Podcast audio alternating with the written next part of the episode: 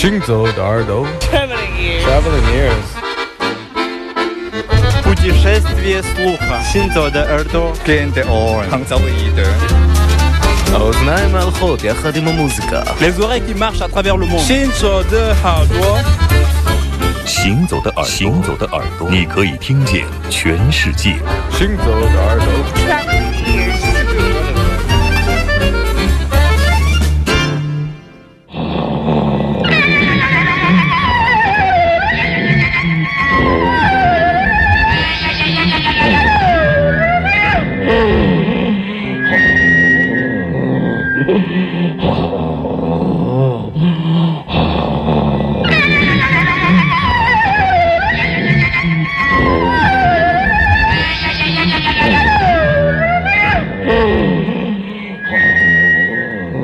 thank mm -hmm.